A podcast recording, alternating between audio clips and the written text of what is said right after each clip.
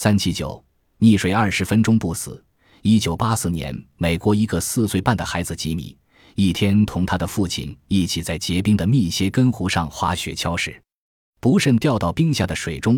当救护人员赶来把吉米救上岸时他淹没在水里至少已经有二十分钟。